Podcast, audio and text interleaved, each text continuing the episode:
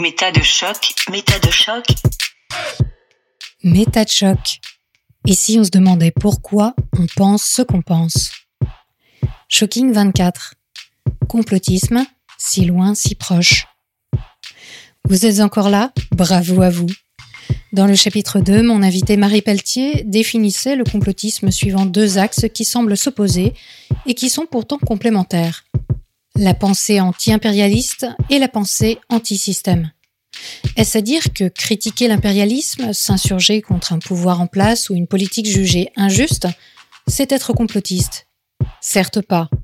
Alors, à ce stade, il semble utile de creuser un peu plus profond encore ce qui distingue le mode de pensée conspirationniste d'un esprit critique, révolutionnaire ou conservateur.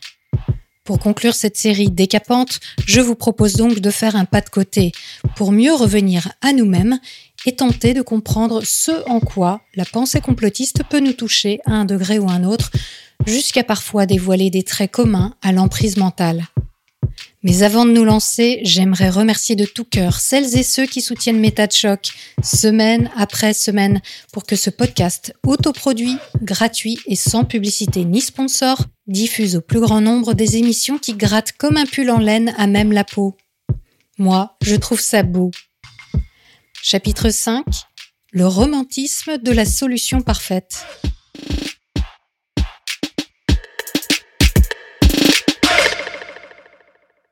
Il y a un autre aspect aussi qui, à mon avis, peut être problématique quand on voit la lutte contre le complotisme uniquement par le prisme de l'éducation média ou à l'esprit critique, c'est le fait que le complotisme, c'est un état d'esprit. C'est pas juste euh, on va lutter en éduquant les gens avec des outils qui vont faire qu'ils vont comprendre que les faits sont les faits et qu'ils ne peuvent pas aller vers des idées complotistes. Ouais, ça c'est vraiment un peu le principal grief que j'ai envers euh, pas mal de collègues qui travaillent sur la même question que moi, c'est qu'ils postulent généralement que le complotiste euh, c'est quelqu'un qui pense mal en fait, et que si on lui réapprend à bien penser, alors il va revenir de notre côté. Mmh. Moi je pense pas du tout effectivement que quelqu'un qui adhère à des propos conspirationnistes est forcément un problème cognitif ou que forcément il a un problème même de pensée logique ou rationnelle. Bah, on le voit bien avec Bricmont. Hein. Exactement, exactement. C'est l'incarnation de ça. En fait, c'est souvent des gens, surtout, qui ont une vision du monde qu'on juge problématique. C'est ça. Et, et même d'ailleurs, la psychologie sociale le dit très clairement, le complotisme est un état d'esprit qui divise la lumière de l'ombre. C'est ça ce qu'on comprend aujourd'hui du conspirationnisme. Donc à partir de là, les outils sont intéressants mais ils ne sont pas suffisants, en fait, pour faire sortir quelqu'un ou pour lui éviter de tomber dans le complotisme. Totalement. Surtout quand dans l'anticomplotisme, on se comporte de la même manière, en quelque sorte en miroir. C'est ça, oui, en étant du côté de la vérité ben contre, contre les, gens, qui, pensent mal et qui. Eh oui. Eh oui. Ah oui, non, mais les jeux de miroir entre conspirationnisme et anticonspirationnisme, ils sont nombreux. Hein. Ça se nourrit l'un l'autre. En tout cas, moi, j'étais très clairement, si je donnais mon parcours, hein, j'étais très clairement dans ça, dans la lumière qui lutte contre l'ombre du côté complotiste, je considérais que je luttais contre les forces du mal. Ouais. Donc euh, oui. Ouais, et je suis sûre que beaucoup d'acteurs de lutte contre la désinformation pensent la même chose. Absolument. Donc euh, ça, il faut faire attention. Hein. Dans tout combat, de toute façon, c'est la phrase de Nietzsche, hein, que celui qui combat les monstres prenne garde dans sa guerre. À force de regarder l'abîme, c'est l'abîme qui rentre en soi. Je pense qu'il y a quelque chose de très juste philosophiquement là-dedans. C'est qu'à que à un moment donné, il faut faire attention de ne pas ressembler à ce qu'on pourfend, en quelque mhm, sorte. Mhm. Et ça se passe souvent. Mmh. Oui, et puis réduire la lutte contre le conspirationnisme au fait de rétablir les vérités, hein, donc euh, rétablir les faits, par exemple les informations, euh, lutter contre les fake news, etc. C'est aussi quelque part ne pas voir que c'est tout un système, parce qu'encore une fois, on adhère à ça parce que c'est un mode de pensée. C'est pas parce qu'on n'a pas la même vision d'un fait ou qu'on nie un fait que c'est uniquement en détruisant cette fausse information qu'on va me convaincre de sortir de mon mode de pensée. Exactement. Voilà. Donc, moi, je ne suis pas sortie de mon mode de pensée parce qu'on m'a dit que les chemtrails n'existaient pas. On me l'avait dit. Oui, ben oui, évidemment. On me l'avait dit. Mais moi, je considérais que les gens qui disaient ça n'étaient pas à écouter. C'est ça bah oui, bien sûr. Donc, euh, bon. Puisque cette parole est discréditée d'emblée. Donc, je crois qu'il y a vraiment quelque chose d'important à, à voir dans le complotisme, c'est que c'est un mode de pensée. Exactement. C'est une vision du monde. Exactement. Oui, tout à fait. Et c'est ça, malheureusement, qui est beaucoup trop souvent éludé. Hmm. Et d'ailleurs, les personnes qui sortent, j'ai vu quelques témoignages, les personnes qui sortent de ce genre de théorie du complot, souvent, c'est par du ressenti. qu'elles en Bien sortent. sûr. Par une émotion Bien et non pas par un fait. Alors bien sûr, après coup, après le choc émotionnel, On revient en fait. elles vont aller mener leur propre enquête pour voir ah mais alors pourquoi je croyais à ça? Est-ce que c'est vraiment vrai? Etc mais il y a un moment émotionnel un déclic. Alors ça peut être un témoignage d'une personne qui dit qu'elle a effectivement euh, perdu quelqu'un par exemple dans une tour jumelle et que euh, Mm. elle faisait pas partie d'un complot euh, planétaire. Ou ça peut être tout autre chose. Mais au même titre qu'on entre souvent dans une croyance par les émotions on en sort aussi par un fusible en fait qui n'a rien d'une pensée réfléchie. C'est juste quelque part tout à coup on se dit Oh, mais non, je peux pas adhérer à ça. C'est Mm. pas possible. Ouais, je l'ai vu sur la Syrie aussi, des gens qui à un moment donné ont été très touchés par le drame syrien parce qu'ils ont rencontré des Syriens, tout simplement par exemple, et qui à un moment donné ont décliqué, on pourrait dire, effectivement par l'empathie en fait, hein, c'est ça. Et c'est pour ça que cette mode du fact-checking euh, a vraiment ses limites en fait, hein, parce que elle entretient l'idée que tout est une question de rapport aux faits et qu'il suffira de remettre les faits devant les yeux des gens et qu'ils reviendront à la vérité, Et encore oui. une fois. Alors qu'en fait, le, le problème n'est pas vraiment là. Ça ne veut pas dire que c'est inutile de rétablir les faits. hein. Vraiment, c'est des outils très C'est importants, clair, c'est clair. même pour nous-mêmes. C'est indispensable. C'est indispensable. Pour tout le monde, en fait. Pour tout le monde, Mm. bien sûr. Mais c'est pas suffisant. tout Oui, d'ailleurs, ça rejoint un peu mon approche euh, avec MetaChoc, c'est-à-dire que j'invite euh, des experts comme vous, des personnes qui peuvent apporter une analyse et nous faire un point sur l'état des connaissances. Et puis, j'invite aussi des personnes qui témoignent de leur vécu. Parce que je pense que les deux sont importants pour nous poser des questions sur nous-mêmes, c'est-à-dire avoir un recul sur l'état des connaissances. OK, qu'est-ce qui est établi aujourd'hui? Mais ça suffit pas. Il faut aussi qu'on se pose des questions sur notre propre ressenti, notre propre expérience. Et quoi de mieux pour le faire que d'avoir en miroir de soi, euh, finalement, quelqu'un qui raconte sa propre histoire? Tout à fait. en psychologie sociale, il y a eu des études qui ont montré les différentes motivations qui amènent les gens à adhérer à des théories du complot, et elles sont de trois ordres. La première motivation, c'est une motivation épistémique, c'est-à-dire que face à un sentiment d'incertitude, hein, bon, donc on peut donner l'exemple des tours jumelles ou, ou du Covid, ça donne des explications qui sont simples. Parce qu'effectivement, on retrouve quelque chose de souvent monocausal hein, dans les explications des théories du complot. C'est il y a un ennemi où il y a une raison qui peut répondre à toutes nos questions, voilà, qui est là et qui répond à cette angoisse de l'incertitude.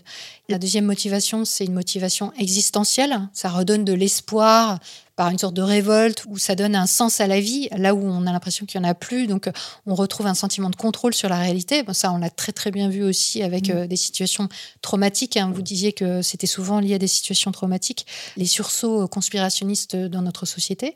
Et puis, la troisième euh, motivation qui est identifiée en psychologie sociale, c'est une motivation sociale.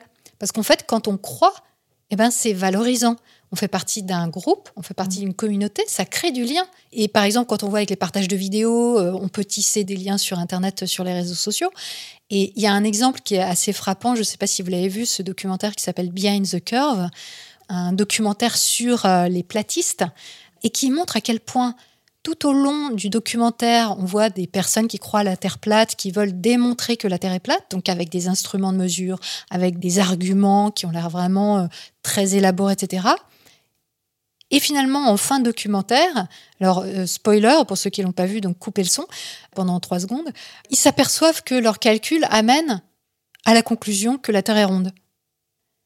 Mais en fait, ils n'ont pas envie d'y croire, ils n'ont pas envie d'y adhérer parce que le coût émotionnel et social est tel que ils se sont fait passer pour des imbéciles, ils se sont fait ridiculiser, voire euh, insulter.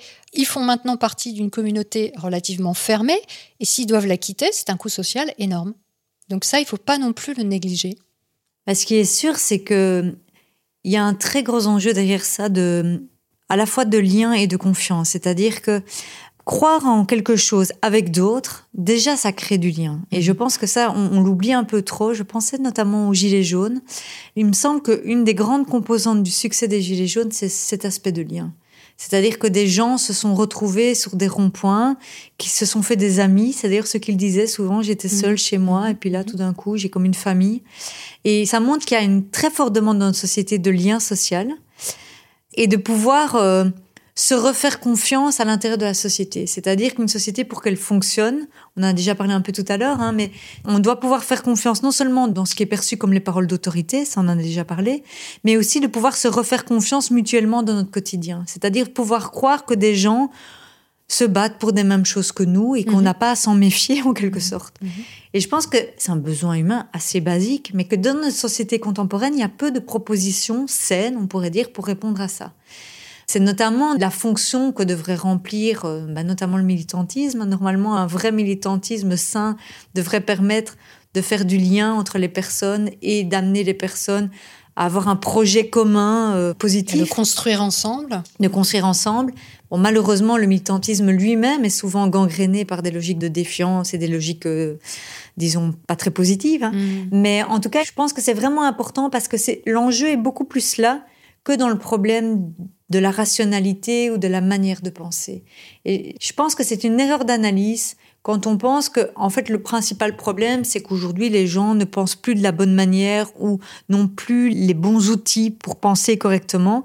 Alors, ça peut être le cas par ailleurs, mais je pense que le problème global, c'est-à-dire qui nous concerne tous, est bien plus en amont que ça. C'est qu'il ne s'agit pas seulement de construire une pensée, c'est de savoir, bah, en fait, on construit une pensée normalement avec d'autres, pour d'autres, avec un objectif. Et c'est cet objectif aujourd'hui qui manque. Et le conspirationnisme, il offre ça, en fait, un pseudo-objectif. C'est pas qu'on doit imiter les complotistes, mais c'est qu'on doit voir en creux là où nous, on a des manques.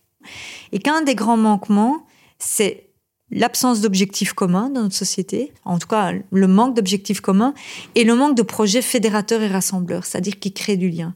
Il n'y a rien à faire, euh, ben, l'être humain a besoin de liens et de, de construire des Mhm. choses avec d'autres. C'est très basique, mais je pense que le complotisme remplit en grande partie cette fonction-là. Et pour revenir sur le pourquoi et le comment euh, on pense ce qu'on pense euh, et ce à quoi on croit, bah, il y a aussi le fait de pouvoir prendre le temps d'expliquer.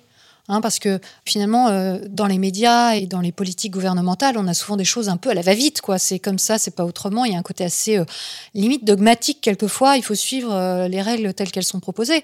Bon, le temps long, l'explication, c'est indispensable. Et on en est très loin et de plus en plus loin aujourd'hui. Enfin, Ouais, de plus en plus loin. Je suis un peu pessimiste parce que je pense qu'il y a des nouveaux médias qui permettent aujourd'hui d'avoir du Mhm. temps long et c'est exactement ce dont je bénéficie aujourd'hui avec le podcast. Donc ça existe. Mais disons que voilà, ça, ce serait quand même euh, la première des choses aussi. Oui, oui, complètement. La réflexion dans la durée.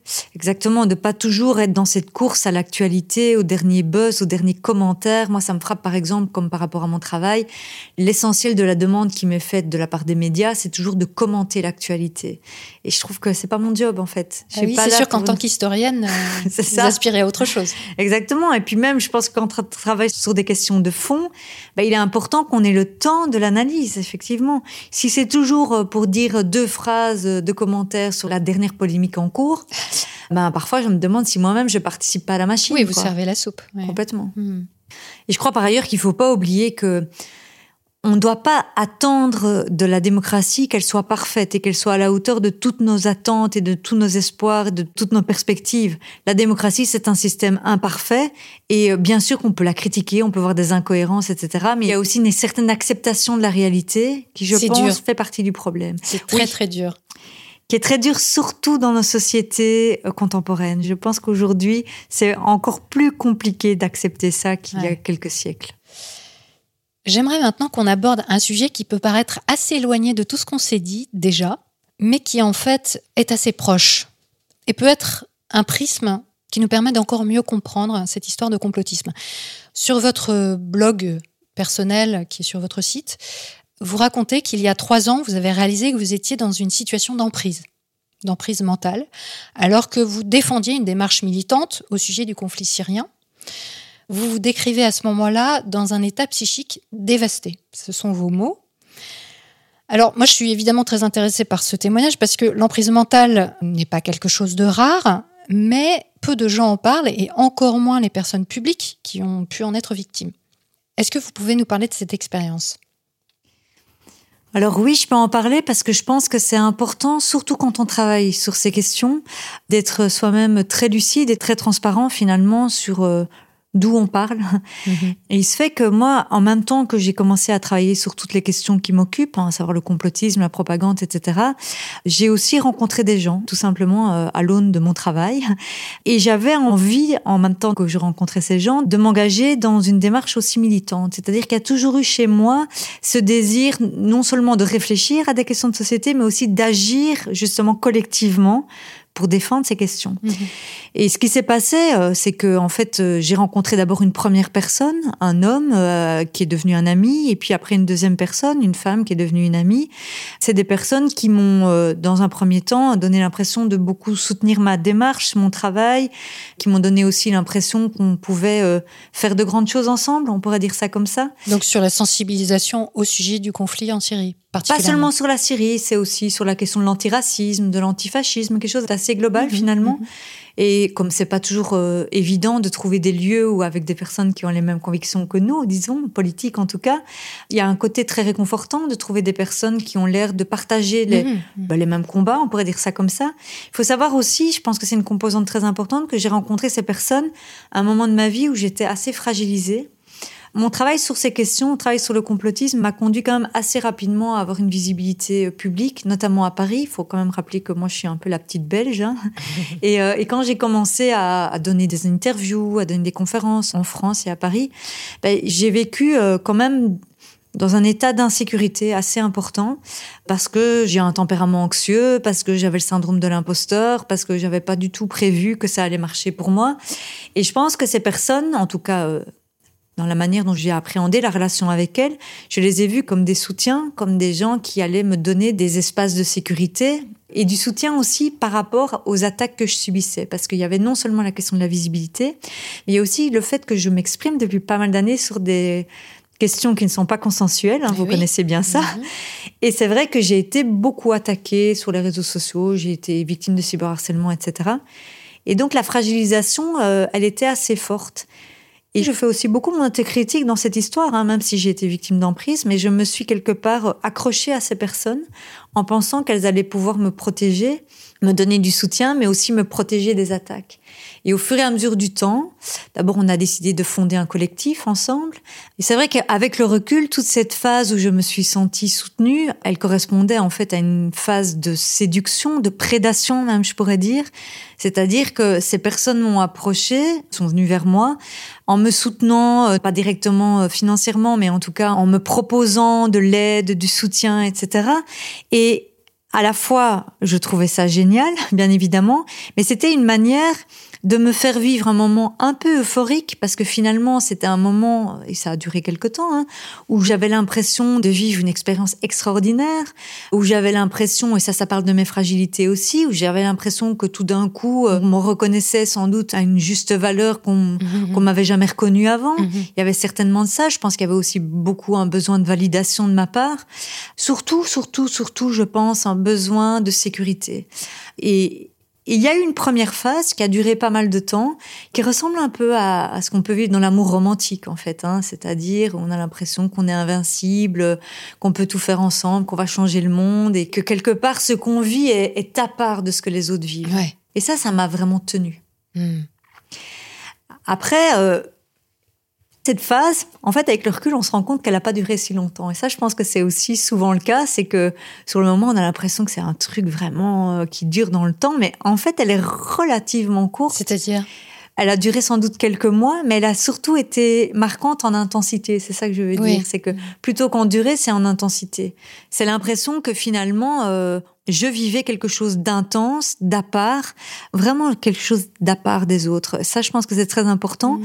parce que ça marque l'expérience du saut de l'unicité en quelque sorte. Oui, et, ça, si on doit faire le parallèle avec le complotisme, c'est tout à fait typique, euh, même si c'était pas dans une démarche complotiste, hein, euh, vous n'étiez pas dans une théorie du complot, mais euh, ce sentiment d'appartenir à une sorte d'élite, des gens qui savent, des gens qui portent la bonne parole et qui créent très tôt en fait un isolement qu'on ressent pas, dont on ne pâtit pas au départ parce que c'est quelque part un mouvement assez naturel, mais le simple fait de se dissocier de la masse entre guillemets, est-ce que vous avez eu ce sentiment-là? Oui, oui, j'ai vécu de l'isolement, qui était aussi un isolement euh, quelque part choisi, hein, parce que comme dans l'expérience amoureuse, on ne veut et oui. qu'être avec les personnes. et donc, euh, je me suis coupée, et ça, j'ai mis du temps à le réaliser, hein, que j'ai pris de la distance, notamment avec des amis de très longue date, dont je savais pourtant que justement, si je cherchais du soutien, ils pouvaient être là. Mmh. Bizarrement, dans ces moments-là, je ne les ai plus vus comme potentiel soutien. C'est-à-dire que c'est comme si justement il y avait cette impossibilité de voir encore ce qui existait dans mon entourage et de croire que finalement la seule source de support étaient chez ces personnes. Et parce que ces deux personnes que vous ne nommez pas, mais qui, en fait, c'est pas utile de les nommer, puisque si j'ai bien compris, c'est pas des personnes qui sont sur le devant de la scène, c'est pas des personnes connues en quoi que ce soit. Pourquoi vous aviez ce sentiment-là? Elles ont été particulièrement flatteuses? C'était quoi? Une sorte de love bombing, comme on dit euh, dans les milieux euh, d'emprise sectaire? Euh, ça se manifestait comment? Oui, oui, c'était particulièrement flatteur. En tout cas, chez une de ces personnes, notamment, bon, par exemple d'acheter mes bouquins en plusieurs exemplaires et de les distribuer aux gens, etc. Ou bien me dire que j'allais révolutionner euh, la gauche française, alors que je suis mhm. belge par ailleurs, mais bon, mhm. bref. C'est-à-dire, euh, c'est un peu euh, m'embarquer dans une mégalo. Et ça, je mhm. m'en suis rendu compte parce qu'en plus, en l'occurrence, je suis vraiment pas du tout quelqu'un de mégalo. Donc, il y avait comme une dissonance. Et ça aussi que je vois avec le recul, c'est qu'en fait, ça collait pas du tout à ce que je suis, à mon tempérament, etc. Et en même temps, j'étais comme intriguée et flattée. Vous vous êtes laissé embarquer. Totalement. Mm. Et ça a été euh, un peu crescendo parce que je pense qu'à un moment donné, j'ai un petit peu coupé le lien avec la réalité. En fait, c'est ça qui est en jeu toujours dans ce genre de dynamique. Mm. C'est qu'à un moment donné, j'ai commencé à croire à ces discours, à croire que j'allais ou on allait changer le monde ou la gauche française ou que sais-je et que et que finalement effectivement on était et ça je pense que c'est extrêmement dangereux de penser comme ça on était au-dessus des autres personnes. Et c'est tellement pas, encore une fois, c'est tellement pas dans mon tempérament que c'est ça qui est étrange avec le recul. Hein. On se dit, mais comment j'ai pas tilté? Parce que ça me ressemblait tellement pas. Et pourtant, je le dis parce que même si ça ne nous ressemble pas, on peut se laisser mm. embarquer dans ce genre de logique. Ici, c'était au nom de la défense d'une cause, d'une part, et au nom aussi de l'amitié pour ces personnes. C'est-à-dire que j'avais vraiment le sentiment que notre lien était très très profond, était très très fort. Donc il y avait une dynamique à la fois de mégalomanie, de paranoïa aussi, parce que très rapidement euh, s'est installé aussi ce climat de peur de l'extérieur, puisque justement on était si bien entre nous. oui, ça va avec. Ça va mmh. avec. Hein. Mmh. Et comme moi, j'étais déjà dans l'insécurité, en fait, ça ne faisait que me conforter dans mes insécurités. Alors que je pensais justement ah. que j'étais dans un espace de sécurité, mais avec le recul, je me disais non, c'était tout l'inverse. Je devenais de plus en plus anxieuse. Je devenais franchement parano. Avec le recul, j'étais franchement parano. Hein. Je pensais que tout le monde nous en voulait, que tout le monde voulait nous faire du mal, etc. Et concrètement, pourquoi vous pensiez ça? Sur quelle partie de votre discours, par exemple? Parce que moi, j'étais vraiment quand même objectivement attaquée depuis longtemps sur les réseaux sociaux pour euh, ce que je disais sur le complotisme, etc. Sur la guerre en Syrie. Sur la guerre en Syrie. Et donc, des raisons de m'inquiéter, en soi, j'en avais quand même un peu. Mais sauf que là, ça devenait un système de pensée irrationnel, quoi. Par exemple, de penser, d'imaginer que si je donnais une conférence, j'allais forcément, je sais pas, quasiment risquer ma vie, quoi. Ça, c'est ce qu'on vous faisait croire. Ce sont des idées qu'on vous a euh, Tout à fait. C'est une des personnes qui me répétait beaucoup à quel point je devais faire attention, à quel point c'était dangereux, etc. Donc, il y avait cet entretien de ce climat d'insécurité, très clairement. Et il faut dire que, pour la petite histoire, c'est moi qui ai mis en contact ces deux personnes. Hein. Donc, les deux personnes dont je parle, en fait, à la base, ne se connaissaient pas, donc c'est pas du tout un complot contre moi. Hein. Ça montre bien aussi que les phénomènes d'emprise c'est complexe. Hein. C'est que c'est moi qui ai absolument tenu à mettre ces deux personnes en relation. Et on a décidé de lancer un collectif, c'est-à-dire qu'on avait une relation amicale et on partageait les mêmes sujets de préoccupation au niveau politique, ça c'est sûr. Mais on a décidé avec le temps, ça s'est pas fait du jour au lendemain, d'entrer dans une démarche collective, c'est-à-dire que moi, en fait, j'ai proposé d'inviter toute une série de personnes chez moi et qu'on discute de questions politiques, etc. Et on a fait ça pendant un week-end à Bruxelles, ça s'est très bien passé. Et ça a marqué aussi le début de quelque chose. C'est là on s'est dit, en quelque sorte, ça va nous dépasser notre cercle à nous trois. On va être vraiment un collectif avec un site internet, avec mmh. euh, une parole publique, entre guillemets, mais qui ne sera plus une parole individuelle, qui sera une parole collective. Ce qui est très dangereux. Hein. Ça galvanise. Alors, à la fois, ça galvanise, mais je dois dire que hum, c'est aussi le moment où, avec le recul, j'ai commencé à sentir, en tout cas intérieurement, qu'il y avait un souci. Parce que à la fois il y avait cette excitation, encore une fois, de changer le monde et de le faire ensemble et d'avoir un site internet qui relayait euh, ce qu'on disait, etc. Mmh. Et puis de ne faire plus qu'un, on pourrait dire. En même temps, j'ai très vite senti que le piège était en train de se refermer sur moi. Je pense que c'est ça. C'est-à-dire que là, je commençais à perdre vraiment ma liberté. En fait, j'avais déjà commencé à la perdre avant. Mais c'est à ce moment-là que je m'en suis rendu compte. C'est-à-dire que le collectif allait devenir un instrument pour m'aliéner ou, euh, oui, pour m'empêcher d'agir librement. Et donc, après la phase de séduction, il y a eu quand même toute une longue phase, beaucoup plus longue, qui est finalement euh, la phase d'enlisement relationnel. C'est-à-dire que vous ne pouviez plus prendre vos décisions par vous-même, par exemple? Clairement, au fur et à mesure du temps, j'ai perdu l'autonomie de prendre mes décisions par moi-même. Alors, est-ce que c'était conscient, inconscient, etc. J'ai même pas envie de rentrer dans ce genre de considération, mais ce qui est sûr, c'est que je ressentais fortement physiquement et psychiquement que si, par exemple, j'allais donner une conférence, j'allais faire une interview euh, ou que j'allais rencontrer quelqu'un, je devais d'abord demander l'aval et l'autorisation d'au moins une de ces deux personnes, sinon les deux. Mmh. Ça se ressentait aussi dans, dans la parole que je livrais en public. J'avais tout le temps une pression intérieure puisque à la fois je me disais je dois être loyale envers eux, donc je dois dire ce que eux disent et en même temps je me disais si je répète ce qu'ils disent et que je ne dis plus ma propre parole ils vont m'accuser de voler ce qu'ils disent. Ah Enfin, oui, vous oui. voyez, ah oui, là, c'est c'est un... c'est un double bind. C'est cornélien. C'est ce qu'on appelle l'injonction paradoxale. Ouais, c'est ça. Enfin, j'ai mis les mots par après hein, avec ma thérapeute. C'est euh, en fait de te faire sentir, et ça je l'ai perçu de manière très concrète, que quoi que tu fasses, de toute façon, tu seras prise en défaut. Parce que à la fois tu dois être loyal, mais à la fois, euh, en même temps, tu n'as pas intérêt à nous faire écran, en fait. Oui, parce que ce sont des personnes qui prenaient la parole aussi publiquement. oui, mais pas avec la même visibilité que moi. Et peut-être pas dans les mêmes cercles aussi. Et pas exactement dans les mêmes cercles, Mhm. tout à fait. Mhm. Et donc, j'étais dans un conflit permanent. Et je pense que c'est ça qui m'a minée. Hein. Parce que moi, je suis quelqu'un au niveau de mes valeurs pour qui la loyauté, la droiture est quelque chose de très, très fondamental. C'est pas pour rien, je pense qu'ils sont venus me chercher dans mes propres valeurs, mes propres scrupules. Donc, j'avais très, très à cœur à la fois d'être très loyale envers eux, mais je ne savais pas si être loyale envers eux, ça voulait dire diffuser leurs paroles, ou bien au contraire, Oui. ne surtout pas la diffuser, puisque ça risquait de vouloir dire que je leur volais leurs Mhm. paroles. Donc, dans ce que vous dites, on sent que vous voyez ces personnes comme des manipulateurs aujourd'hui. Alors, c'est intéressant parce que ce sont des personnes qui ne se connaissaient pas au départ. On ne peut pas se dire qu'elles se sont euh, réunies pour euh, vous faire du mal au départ. Donc, vous avez trouvé quelque part deux manipulateurs isolés que vous avez euh, rassemblés et qui ont agi ensemble de manière concertée, d'après vous Ou c'était juste que vous aviez deux personnes en même temps qui essayaient de vous manipuler, d'avoir un contrôle sur vous? Je pense qu'il y a une dynamique, euh, on va dire, euh, à deux, euh, c'est-à-dire qu'il y a eu une association de ces deux personnes et que ça a accentué la force de manipulation. Parce qu'à vraiment, à un moment donné, j'ai ressenti que ces deux personnes se liguaient contre moi, on pourrait dire ça comme ça. Maintenant, je tiens tout de suite à dire que d'autres personnes ont vécu exactement la même expérience avec les mêmes personnes. Ouais. C'est un schéma, un schéma Ouais. relationnel qu'elles ont reproduit aussi avec d'autres Mhm, personnes. mhm. Mais ce qui est sûr, c'est que je pense avec le recul que finalement leur caractère manipulateur a été peut-être aussi en partie la raison pour laquelle j'ai été vers eux, paradoxalement. C'est que moi, dans mon histoire familiale, j'ai été confrontée à des manipulateurs et qu'on sait que bah, ce qu'on a connu, on a tendance à aller le rechercher, hein, en quelque sorte. Et- Si on l'a pas résolu, oui. si on l'a pas résolu, en Mhm. tout cas, bien Mhm. évidemment.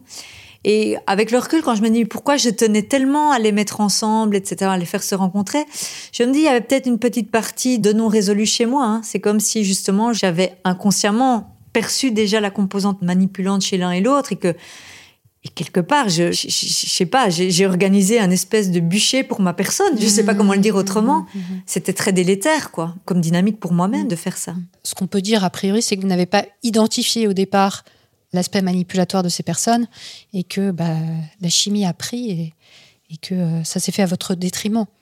Mais ça paraît extraordinaire, euh, toujours vu de l'extérieur, euh, face à des phénomènes d'emprise, comment une personne comme vous, qui était déjà une personne publique à l'époque et qui avait déjà sorti un livre avec une vraie réflexion sur le complotisme et sur les phénomènes justement de manipulation des idées, des idéologies, peut en arriver à se retrouver soumise. Hein, c'est ça qu'on sent dans votre témoignage, soumise au regard de deux personnes qui vont décider de ce que vous devez dire.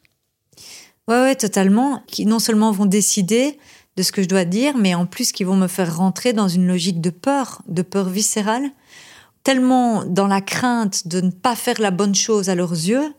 Mon anxiété, ma fameuse insécurité de départ, en fait, elle n'a fait que se creuser avec des conséquences physiques et psychiques de plus en plus grandes.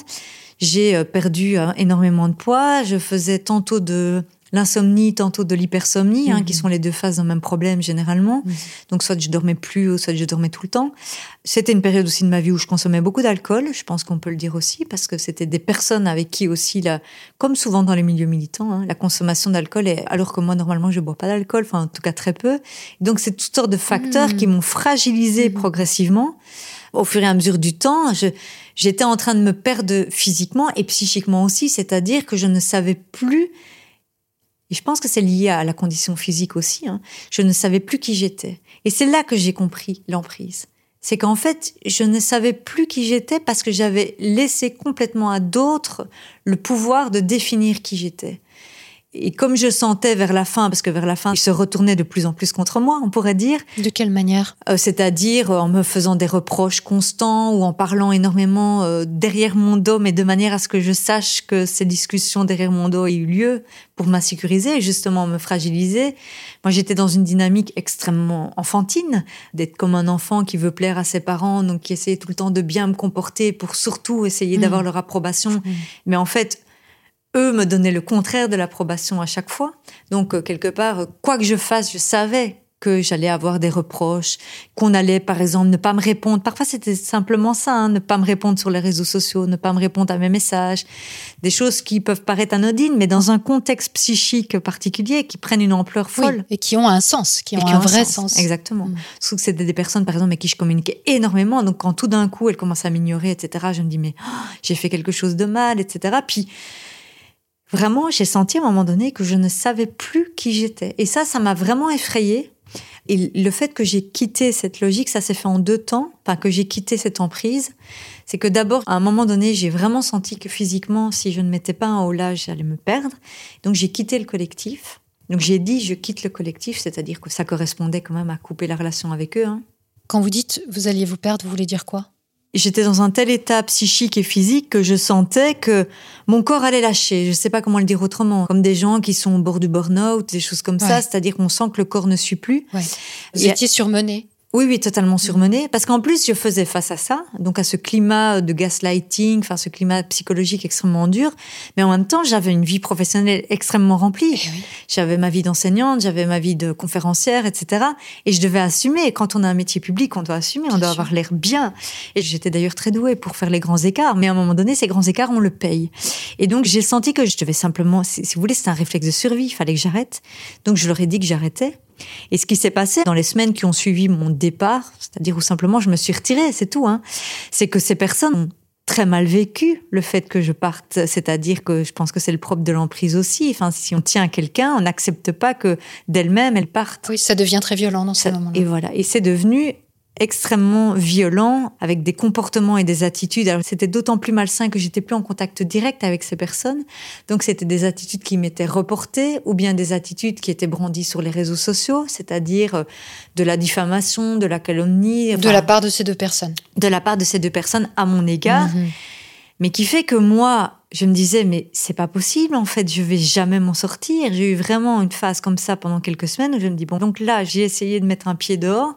Et en fait, elles vont me poursuivre tout le temps. Et je, ne savais plus quoi faire. Et j'étais encore sous emprise en grande partie, puisque je me disais encore, si je me comporte parfaitement, elles vont me lâcher. Et donc, j'ai continué à essayer, par exemple, d'être d'une loyauté implacable. Je n'ai parlé de ça à personne, ah à mes Donc c'était sans les dénoncer que vous êtes parti. Vous avez juste dit, je peux plus, j'arrête. Euh. Pendant deux ans, je n'ai absolument rien dit. Ah, rien dit, même pas à mes proches. Mais ce qui s'est passé, par contre, c'est que l'été qui a suivi mon départ, donc je suis partie du collectif, je pense c'était en mars 2019, quelque chose comme ça. L'été qui a suivi, ben, euh, j'ai fait un vrai craquage psychologique, pour le coup, très sérieux. J'avais pas récupéré, déjà d'une part, et d'autre part, on me rapportait ou je voyais des comportements euh, vraiment euh, irrespectueux à mon égard, euh, raconter des choses vraiment fausses et, mauvaises sur ma personne, je sais pas comment le dire. Comme moi, j'étais déjà dans ce questionnement très fort de qui je suis, est-ce que je vaux vraiment quelque chose? Enfin, j'étais déjà perdue dans ma mmh, tête, mmh. et de voir en plus que ces gens ne me lâchaient pas, parce qu'en fait, c'était une manière de ne pas me lâcher je me suis dit, ma vie est prisonnière de ça. Hmm. Et j'ai eu vraiment un moment de pulsion suicidaire, ce que je n'avais jamais eu, que je n'ai pas du tout mis à l'œuvre, j'ai pas fait de tentative, mais j'avais l'impression de m'être perdue et qu'il fallait que je stoppe la vie parce que je n'arriverais pas à retrouver ma vie à moi, quoi. Et heureusement, j'ai eu quand même ce réflexe quand j'ai senti que ça montait, on va dire, de téléphoner à un proche et de lui dire tout simplement, euh, là, il faut me faire hospitaliser parce que là, je vais sombrer. Je sais pas très bien ce que ça voulait dire sombrer, hein, mais je sentais que, alors c'était à la fois psychique et physique. Je n'avais plus de repères par rapport à ma propre personne. On pourrait dire ça comme ça. C'est fou, c'est incroyable. Ouais, c'était, c'est la pire expérience de ma vie. Mais j'ai eu une grande chance à ce moment-là, c'est qu'à l'hôpital où je suis allée, qui est un hôpital à Bruxelles, on m'a très vite posé un diagnostic quand même. Moi, ça m'a aidé, qui était le fait que j'étais en état de, choc post-traumatique en fait. Et ils m'ont fait passer toute une batterie de questionnaires, de tests, etc., mmh. d'examens. Mmh. J'étais dans un état, je me rappelle, c'était épouvantable. Et la psychiatre que j'ai rencontrée, elle m'a dit, écoutez, tout ce que je vous demande, c'est de faire cette test parce que ça va vraiment nous aider à poser le diagnostic. Et en fait, j'étais dans un état de choc post-traumatique, mais plus, plus, plus. Donc, euh, c'était vraiment euh, grave, quoi. Mm. Et donc, d'une part, elle m'a dit, ben voilà, vous avez bien fait, vous êtes tourné vers les bonnes personnes, puisque c'était finalement un hôpital qui avait notamment pour spécialité de traiter ce genre de, de problématiques. Donc, euh, bon, je suis restée un petit temps à ce moment-là, mais après, ce qu'ils m'ont proposé, c'est une hospitalisation de jour qui a duré pendant plusieurs mois, mais je n'y allais pas tous les jours de la semaine, hein, c'était juste certains jours. C'était un travail précisément sur le stress post-traumatique, un travail pluridisciplinaire, donc avec euh, des kinés, des psys, des médecins avec d'autres personnes qui avaient vécu aussi des expériences traumatiques et qui avaient le même syndrome, quoi. Et euh, c'est vraiment à partir de ce moment-là que je suis sortie de l'emprise. Et encore, pas tout de suite. C'est là où vous l'avez nommé peut-être C'est là où je l'ai nommé, où j'ai commencé à en parler avec les gens à l'hôpital, puisque j'en avais toujours pas parlé avec mes proches. ne savaient pas forcément d'où venait le problème. Tout Et puis alors, en plus, les gens qui racontent leur traumatisme à eux, qui sont des accidents de voiture, euh, des assassinats, etc. Et toi, tu arrives et tu essayes de dire, bon, ben écoutez, je vais essayer de vous résumer l'histoire, mais ça paraît vraiment ridicule par mhm. rapport à vous. Mhm. C'est que les traumas, et ça, heureusement, les psychiatres, etc., m'ont expliqué, ça peut se passer dans des événements qui ont l'air anodins vu de l'extérieur bah, juste une amitié qui a mal tourné, bon, mais Marie, c'est pas bien grave. Mais sauf que moi, j'étais complètement détruite. Pourtant, j'en ai vécu des choses dures. J'ai vécu la mort de mon frère, des événements douloureux, j'en avais vécu dans ma vie. Et pourtant, aucun événement ne m'avait détruit comme ça. Hmm. Donc, c'était quelque chose de très insidieux, mais le fait d'avoir cette reconnaissance médicale, on va dire, ça m'a quand même beaucoup aidé. Et j'ai suivi ce parcours pendant plusieurs mois. Et ce qui est marrant, c'est que je l'ai terminé juste avant le Covid, c'est-à-dire le premier ah, confinement. C'est-à-dire que je commençais vraiment à aller vraiment bien hmm. et paf, le Covid est tombé. Et en fait, le premier confinement, ça m'a vraiment aidé à fortifier les acquis du travail sur moi que j'avais fait à l'hôpital. C'est-à-dire d'avoir un peu un moment de bulle où j'étais un peu dans un espace protégé, c'est-à-dire chez moi, tout simplement. Hmm. Et ça a plutôt consolidé ce cheminement, on va dire. Hmm, C'est intéressant ce parcours euh, dramatique parce que on voit bien que même quand on sert un idéal et peut-être même quelquefois parce qu'on sert un idéal, on va piétiner ses propres intérêts, sa propre euh, psychologie, sa propre santé psychique. Et ça paraît complètement fou quand on sait que bah, le militantisme en général œuvre ou veut œuvrer pour des choses positives, mais finalement c'est pas si rare que ça. Non, je pense que c'est en fait assez courant malheureusement comme configuration dans les milieux militants parce qu'après évidemment euh, pas tout de suite, mais quand j'ai commencé un peu à parler de ça, je me suis rendu compte que mon expérience ressemblait aussi à d'autres expériences euh, dans le milieu militant, d'autres personnes. Oui, souvent les prédateurs ont plusieurs euh, proies. Euh, étalé dans le temps ou simultané. Exactement.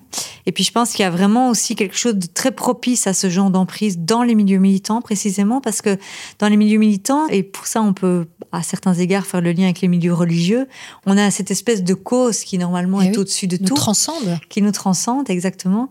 Et en fait, il y a énormément de logique de pouvoir parce que qui défend la cause, euh, qui donne les instructions pour défendre la cause. Vrai. Et je pense qu'on mésestime vraiment le fait que ce sont des milieux très propices à des figures de gourous, hein, tout simplement, qui ont des disciples et qui, euh, au nom de la cause, rentre dans des logiques d'oppression extrêmement marquées. Et ça, c'est quand même une des choses aussi qui, au, fur et à mesure du temps, m'a fait prendre conscience qu'il y avait un problème. C'est qu'en fait, on combattait des problèmes de société, comme par exemple le machisme, le racisme, la propagande, le complotisme, etc. Mais en fait, ce qu'on vivait à l'intérieur du collectif n'allait pas du tout dans ce sens-là. Je me sentais euh, pas du tout euh, respectée en tant que femme. Je me sentais euh, prisonnière à certains égards de comportements paranoïaques qui ressemblaient beaucoup aux comportements conspirationnistes.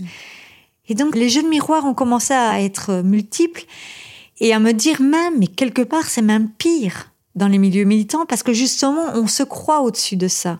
On croit que par essence on va pas être raciste, par essence on va être féministe, etc. Et, et en fait le déni est d'autant plus grand. Et euh, pour moi, cette prise de conscience a été importante, mais elle était aussi extrêmement violente. Parce que me rendre compte que les gens avec qui je pensais lutter pour des tellement belles choses œuvraient en fait à l'inverse dans leurs actes, en tout cas dans le cercle proche. Je sais pas, je pense que ça a cassé un petit peu quelque chose de ma foi en l'être humain, Mmh. franchement. Ou euh, c'est peut-être mon côté un peu catho, ça, qui croit quand même que l'être humain est bon. La et quand- rédemption. Oui, il y a un peu de ça. Et puis que quand quelqu'un dit quelque chose, c'est que c'est vrai. Il y a une espèce de postulat comme ça chez moi d'emblée, où là, il a été bien cassé. quoi. C'est que j'ai compris que le discours peut être vraiment au service euh, bah, de l'inverse de ce qu'on dit. quoi. Alors je le savais déjà pour les conspirationnistes. Mhm. Mais j'ai vu que c'était aussi le cas dans les sphères politiques qui m'étaient proches. Ça Mhm. pouvait être le cas en tout cas. Pour moi, le, le travail principal que j'ai eu à faire pour sortir de cette emprise, c'est d'essayer de comprendre. D'abord, je pense que c'est vraiment important d'essayer de décortiquer un petit peu en refaisant la chronologie d'une Oui. part et en essayant de ramener ce qu'on a vécu à la réalité. Parce qu'en fait, quand on est sous emprise, on déconnecte en grande partie de la réalité. On ne sait plus très bien ce qui est la réalité, ce qui est le fantasme, etc. Et je pense qu'avec le temps, quand on prend de la distance et qu'on commence à réfléchir, c'est très important pour sortir de l'emprise de mettre des mots et de comprendre. Moi, je l'ai fait notamment ben, avec les psychiatres, etc. Donc, c'est aussi un, travail en partie thérapeutique et médical aussi. Je l'ai fait aussi en partie à travers l'écriture. C'est-à-dire que j'écrivais, mais pour moi-même, hein, pas des textes publiés, où j'essayais de raconter ce qui m'était arrivé et de remettre les choses à leur place et justement qu'est-ce qui était de l'ordre de la réalité et qu'est-ce qui était de l'ordre de ce qu'on me disait et que donc je croyais comme vrai mais qui n'était pas forcément? C'est-à-dire essayer de démêler les fils parce que c'est comme si c'était un nœud dans notre tête hein, Mhm. quand on sort de ça c'est comme si tout était confus justement Oui, le gaslighting que vous avez évoqué avant, Mm. c'est un terme euh, qui veut dire que on fait croire au bout d'un moment, on amène dans une manipulation mentale la personne à penser qu'elle est folle, qu'elle a mal compris des événements, qu'elle les a interprétés de manière fausse, alors que tout le monde a bien compris que c'était pas ça, et que on, on est en fait la seule à ne pas comprendre qu'une situation est comme ci ou comme ça, et donc ça amène la personne à se dire qu'elle est folle en fait, que c'est elle qui a tort. Exactement. On commence à douter euh, de notre raison et quelque part on commence à avoir des raisons de douter puisqu'effectivement on n'arrive plus à distinguer ce qui est réel ou ce On qui devient pas. incohérent aussi. On devient incohérent, totalement.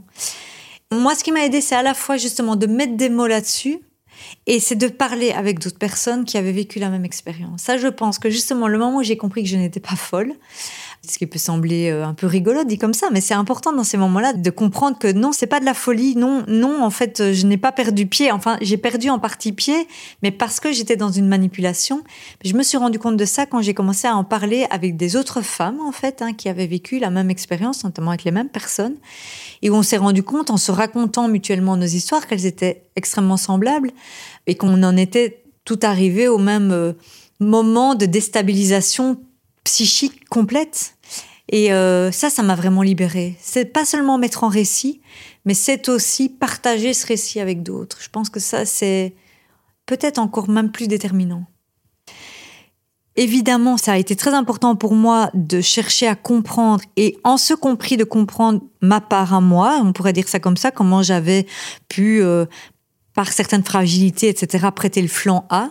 Et en même temps, ça a été très important aussi pour moi de me rendre compte que j'avais été vraiment victime de quelque chose. C'est-à-dire que on n'était pas à égalité avec ces personnes qui m'avaient fait du mal et moi, que c'était pas 50-50, euh, chacun, un petit peu comme on dit dans les milieux de développement personnel, hein, chacun a sa part et il n'y a pas de Mhm. gentil, il n'y a pas de méchant. Mhm. Non, il y a vraiment des logiques d'oppression, justement, et il y a vraiment des injustices, et il y a vraiment des dynamiques d'abus. Parce qu'en fait, c'est aussi un mot que j'ai pu mettre à un moment donné, c'est que j'ai été abusée. C'est pas de l'abus sexuel, c'est de l'abus psychique, mais un abus psychique, c'est extrêmement dévastateur, puisque c'est quelque chose qui instrumentalise nos propres émotions, nos propres valeurs, nos propres euh, scrupules pour les retourner contre nous, en quelque sorte. Et ça, de me reconnaître en tant que victime, ça a été fait aussi grâce au travail à l'hôpital, d'ailleurs ça a été extrêmement important, non seulement sur le plan psychologique et personnel, mais je pense que c'est aussi important du coup sur le plan politique, si on veut ramener cette histoire-là à un plan plus global. Allez hop. C'est que, mais non, mais ce que je veux dire de manière générale dans ce genre d'histoire, c'est important à un moment donné de pouvoir redéfinir clairement les responsabilités. Et que même si effectivement en tant que victime, quel que soit l'événement, on peut euh, analyser et réfléchir à comment je me suis retrouvée là-dedans, bien évidemment. Ça n'enlève rien à la responsabilité des bourreaux. Et ça, je pense que c'est très important. Et, c'est vrai que quand on est victime et qu'on ne se voit pas comme victime et qu'on ne voit pas l'autre comme bourreau clairement dans ses agissements, on peut vite se sentir coupable, en fait, hein, de la situation. Pourquoi est-ce que je leur ai dit oui? Euh, Pourquoi je suis restée? Euh, Pourquoi j'ai pardonné ça alors qu'il n'y avait aucune raison de pardonner? Pourquoi je suis passée outre? Et, on ne peut sortir de la culpabilité que quand on comprend la dynamique en jeu, quand on comprend qu'il y a des personnes qui sont clairement en train de manipuler. Et la manipulation, lorsqu'elle fonctionne, elle ne fonctionne pas toujours, mais lorsqu'elle fonctionne, ça ne veut pas dire que c'est parce que la victime l'a voulu. Exactement. c'est pas du tout ça. Pas du tout ça, non. C'est parce qu'il y avait un terrain favorable, des circonstances, tout ce qu'on veut, mais c'est pas parce qu'elle est coupable, la victime. Et ce qui est intéressant dans ce que vous racontez, c'est qu'on n'est pas là face à une secte mondiale avec des grands enjeux internationaux ou des gens qui se tapiraient dans l'ombre et qui euh, nous attendraient au coin de la rue. C'est deux individus anonymes et qui ne se connaissaient pas, qui à un moment donné se retrouvent face à une personne qui est vulnérable, en fait, si on résume, et qu'ils vont euh, manipuler euh, à leur guise, avec une motivation personnelle euh, forte. Et ça, je pense que c'est très intéressant comme témoignage parce que les sectes, c'est pas uniquement la grande image qu'on a de l'ordre du temple solaire ou de choses comme ça. C'est aussi des choses dans l'ombre et dans le quotidien et même dans la famille, quelquefois, qui se produisent et qui se perpétuent parce que personne n'en parle. Et pour ça, je trouve que c'est vraiment précieux que vous ayez osé prendre la parole, parce qu'en plus, ça touche à votre expérience professionnelle, puisque ça s'est passé dans le cadre de votre travail de vulgarisation et de recherche. Donc, euh, bravo pour ça. Ça demande un, sacré courage. Et je pense d'ailleurs que c'est le genre de choses qu'on retrouve très communément dans le milieu complotiste ou par les réseaux sociaux. Il y a des petits groupes qui se forment avec des gourous qu'on ne voit pas, qui sont sur Telegram, qui sont sur euh, tel ou tel réseau et qui vont téléguider des gens qui, au nom d'une cause, et par désespoir et par tout ce qu'on veut, tout ce qu'on a pu dire, euh, des motivations euh, des gens qui adhèrent aux théories du complot, vont, parce qu'on leur dit qu'ils n'ont pas voix au chapitre, ils ne doivent pas poser de questions, sinon ça veut dire qu'ils ne servent pas la cause, faire ce qu'on leur dit. Et il y a énormément, à mon avis, de gens sous emprise à l'heure actuelle au travers du complotisme. Ah oui, c'est clair. Et je trouve à cet égard qu'il y a une phrase que vous avez écrite sur votre blog, justement en lien avec cette question de l'emprise, qui est vraiment très intéressante et qui, à mon avis, embrasse l'ensemble de tout ce qu'on a pu se dire, c'est en politique, il y a un curseur à ne jamais perdre de vue. S'il faut choisir entre l'illusion de pouvoir ou le respect humain, la première option, aussi séduisante soit-elle, nous placera inéluctablement du côté des fossoyeurs de la liberté et donc des perdants. Ouais, c'est vraiment un petit peu la synthèse de ce que j'ai découvert à travers cette expérience. C'est-à-dire que finalement, ce qui fait rentrer dans des logiques de manipulation, c'est toujours l'ambition et le pouvoir, c'est toujours en tout cas la volonté ou le désir d'avoir du pouvoir sur autrui. Et quand on rentre là-dedans, toutes les belles causes qu'on veut défendre ou toutes nos valeurs sont automatiquement dévoyés. C'est ça que j'ai compris vraiment. C'est que si on fait passer notre recherche de pouvoir, qui peut être effectivement une recherche de pouvoir à toute petite échelle, hein, c'est ça qui est intéressant. Mm. C'est parfois du pouvoir juste sur une personne. Mm.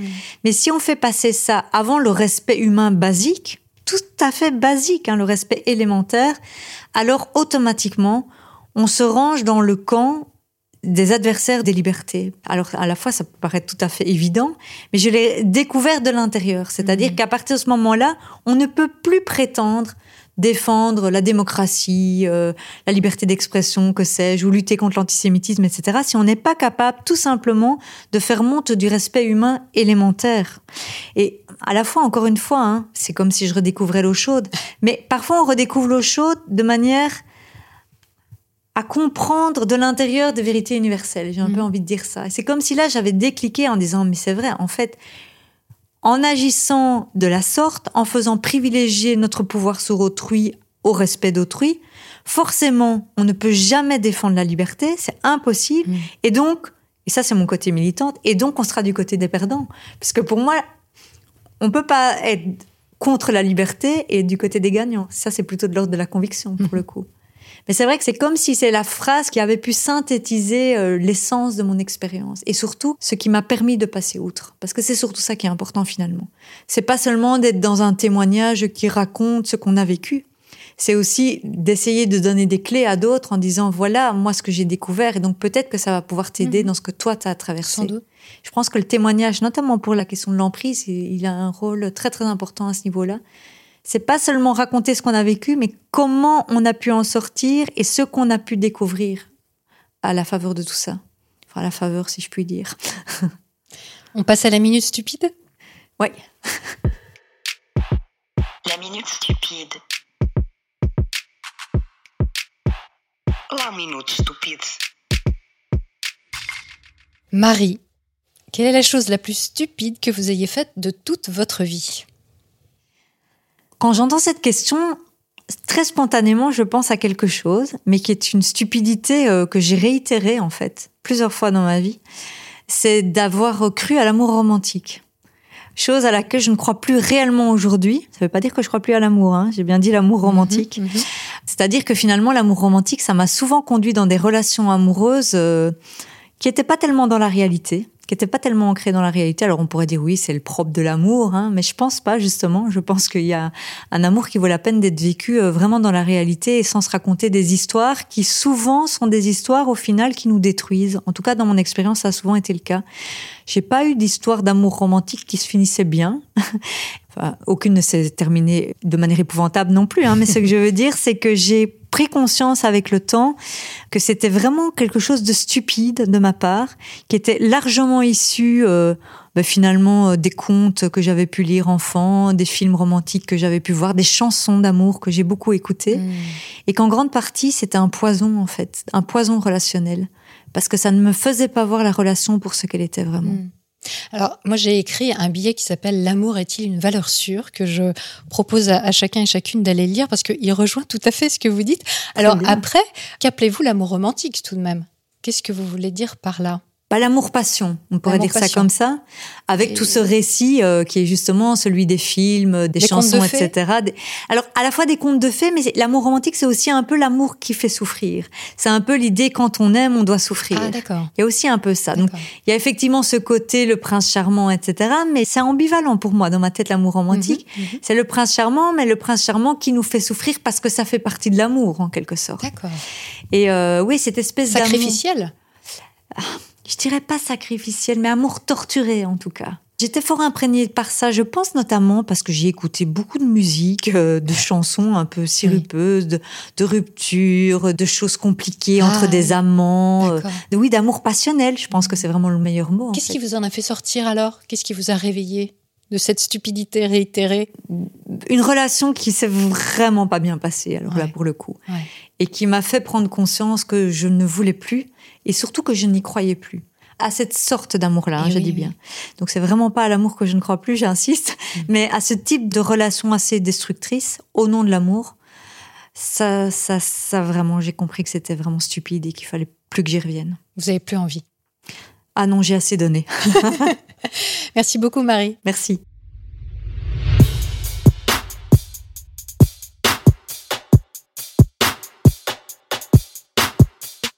Je tiens à remercier chaleureusement Marie Pelletier pour le temps et la confiance qu'elle m'a accordé. Vous pouvez retrouver les nombreuses ressources en lien avec ce qui vient d'être dit sur la page de l'émission sur metachoc.fr. Cette émission a été mixée par le très patient et persévérant Mathieu Fraticelli. Un grand merci à lui pour son engagement à mes côtés. Si elle vous a plu, pensez à mettre un pouce, un cœur ou des étoiles sur votre appli de podcast. Et pour que cette parole arrive aux oreilles du plus grand nombre, partagez-la autour de vous et sur les réseaux sociaux. Maintenant, vous vous demandez sans doute vers quel nouvel horizon vous embarquera la prochaine émission. J'y échangerai avec le neuroscientifique et psychologue clinicien Albert Moukébert, que certains d'entre vous connaissent déjà, et nous parlerons de manipulation mentale et de développement personnel en entreprise. Une conversation aussi sympathique que corrosive. Et ça, c'est bon. D'ici là, prenez le temps d'observer la manière dont vous pensez et de la questionner. Vous n'imaginez pas ce que vous pensez.